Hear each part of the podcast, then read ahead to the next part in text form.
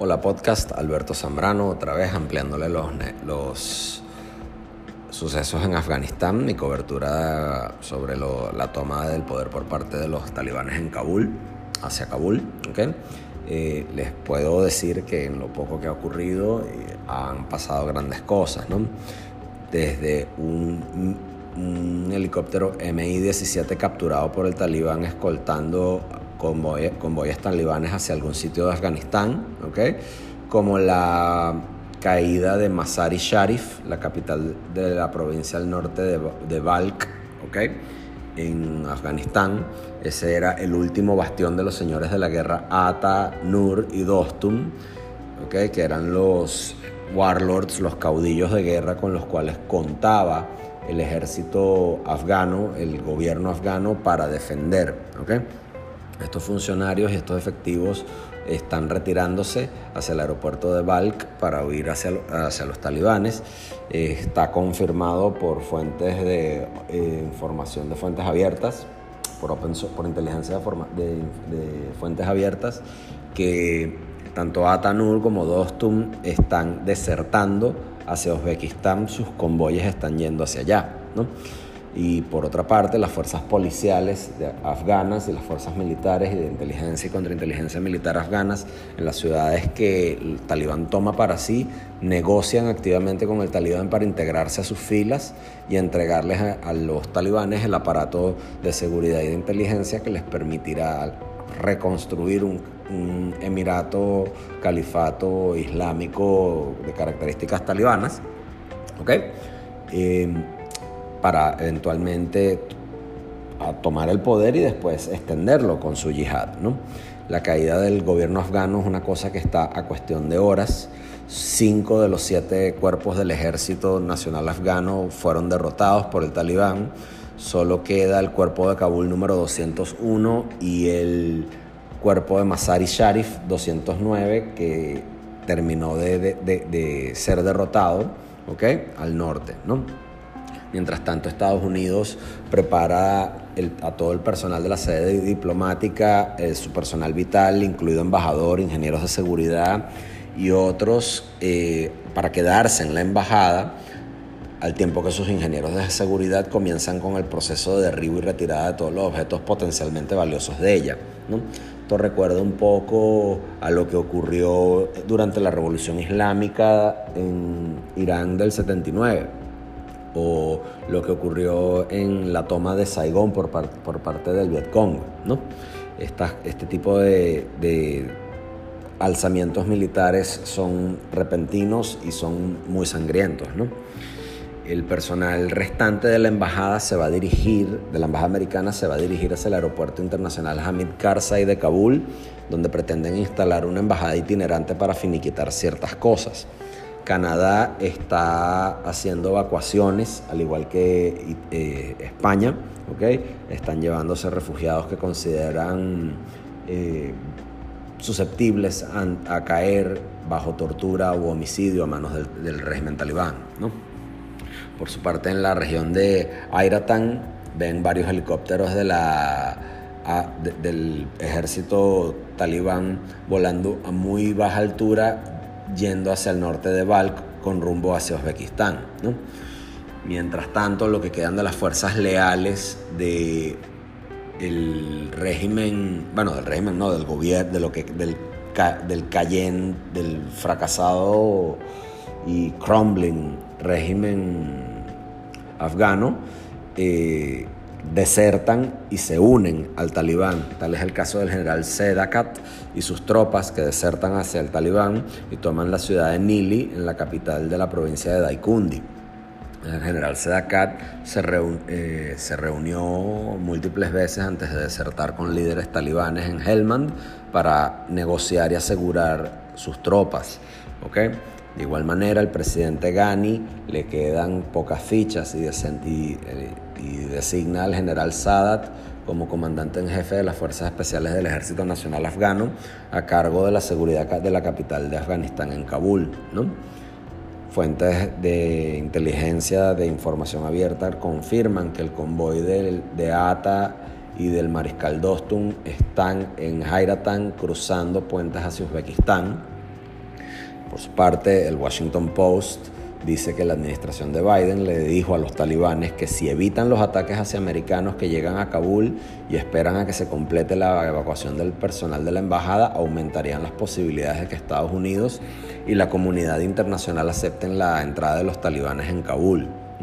Este tipo de aquiescencias ante este tipo de movimientos radicales dan, dicen mucho, principalmente sobre todo porque son, es un gobierno demócrata el que está haciendo este tipo de cosas y dejar, es, dejar Afganistán en ese estado luego de 20 años de ocupación porque le salió caro por todo esto, simplemente crea un caldo de cultivo peligroso para que las fuerzas talibanas con los depósitos minerales, con, la, con los plantíos de amapola y las armas que están las armas que incautan porque los, porque los occidentales las dejan ahí, es terreno fértil para exportar una yihad y terminar de desestabilizar aún más la región. ¿no? hay informes no muy confirmados de que el talibán asalta Pacman en las afueras de Kabul, de y están entrando, hay reportes de talibanes entrando en Kogaini, de igual manera, el Kogaini es un distrito de Kabul, ¿ok? Y la batalla por Kabul acaba de comenzar. Tres helicópteros de las fuerzas especiales aterrizan en las inmediaciones del Palacio Presidencial mientras les cuento esto, ¿ok? Se podríamos deducir que están reforzando seguridad o que están evacuando a lo que queda en el Palacio Presidencial de Afganistán, ¿no? Los comandantes de las fuerzas especiales y otros soldados se rinden en otras zonas de, em, de Afganistán, como Pul el Alam y Logar, ¿okay? y se registran en este momento fortísimos enfrentamientos en Pacman, eh, que es un distrito de Kabul, así como otros distritos en, en los suburbios de esa ciudad. Eh, los canales de Telegram afines al talibán a los que yo puedo tener acceso porque los cierran muy, muy pronto y se puede conseguir información, nos dicen que el talibán comienza la batalla final contra el gobierno afgano y es muy probable que solo estén tomando posiciones fuera de la ciudad para asediarla y saquearla eventualmente antes de lanzarse finalmente hacia la capital. ¿Okay? Joe Biden ordena a mil paracaidistas de, de una brigada aérea en Fort Bragg reforzar eh, tropas en Kabul y cerca de 5.000 fuerzas americanas podrían estar desplegadas. El cielo de Kabul está absolutamente a oscuras, ¿ok? los talibanes eh, están subiendo videos de cómo toman las casas de gobierno y las sedes de, los, las sedes de, los, de las gobernaciones, ¿ok?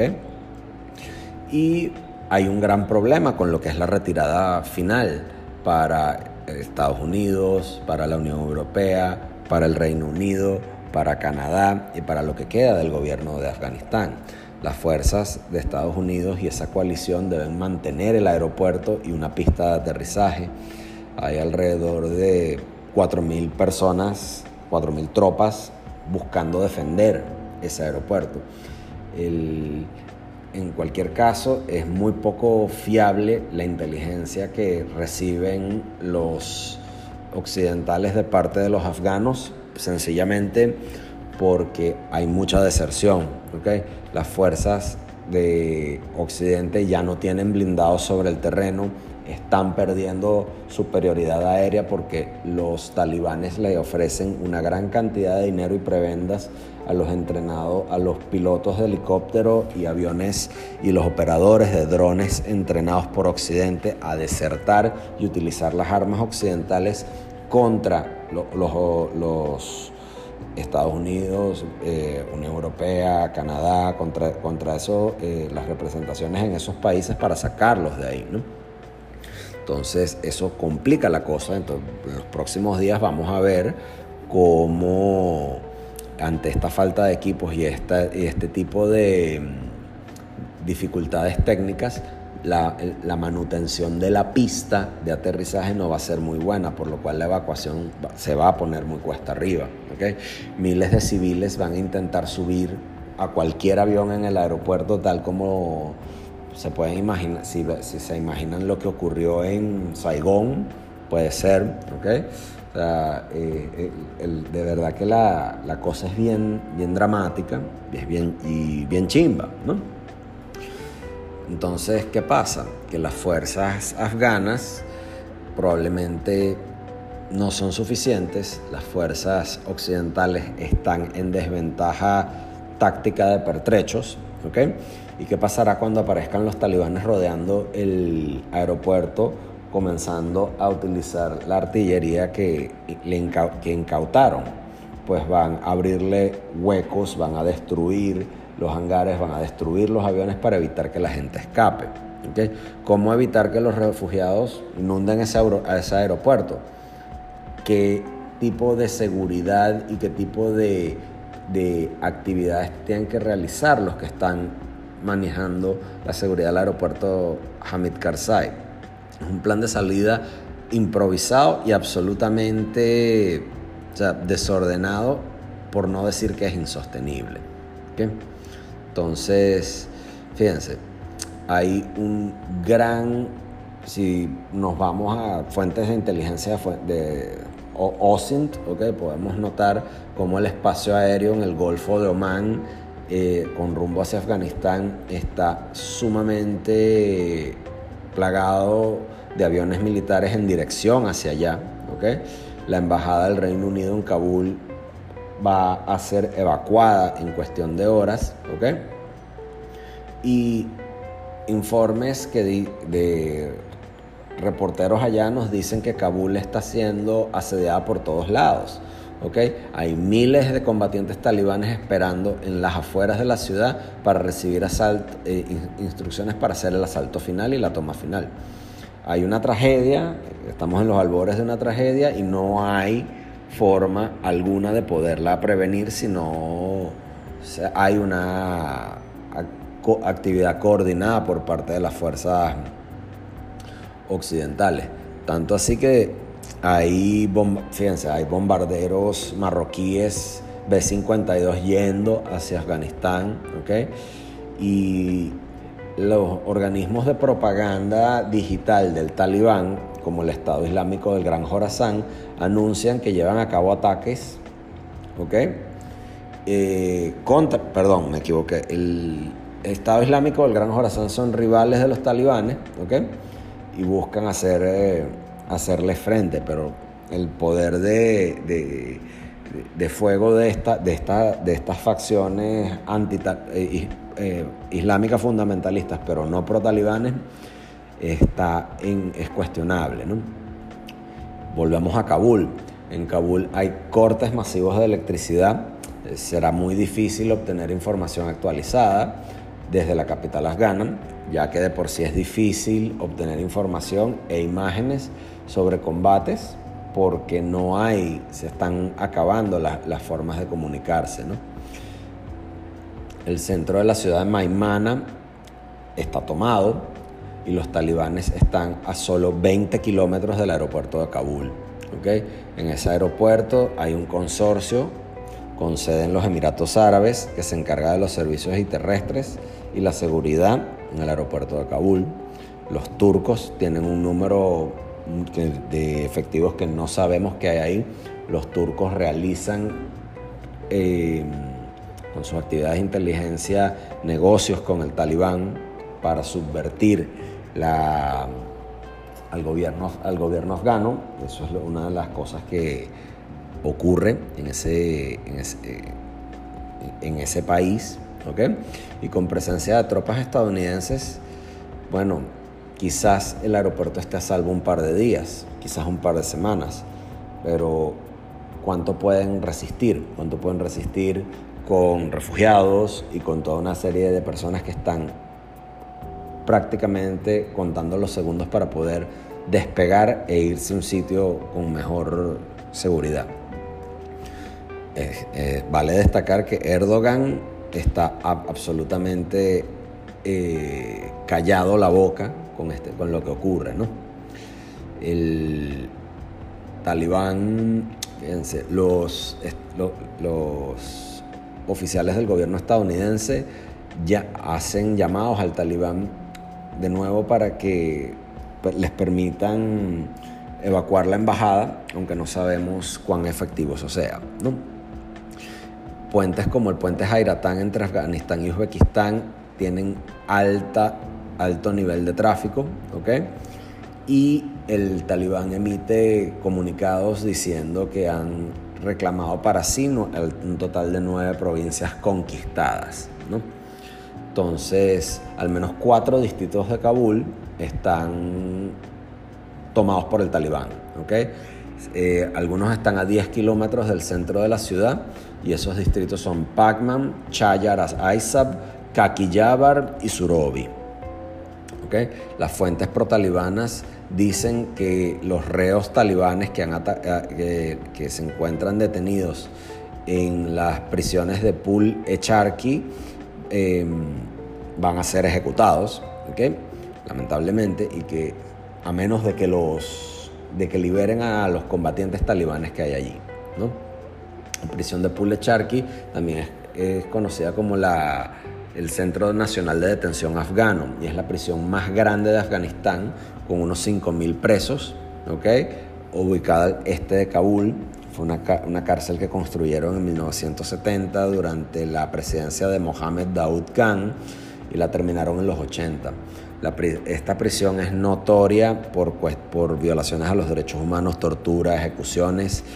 Eh, de ayer y hoy, tanto en el 78 durante la Revolución Saur, durante los 10 años de ocupación soviética y hasta ahorita, ¿no?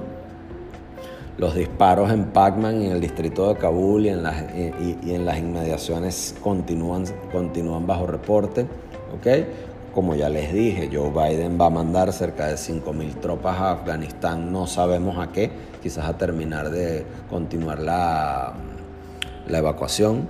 Se registran fortísimos enfrentamientos en, los distintos distritos. ¿okay?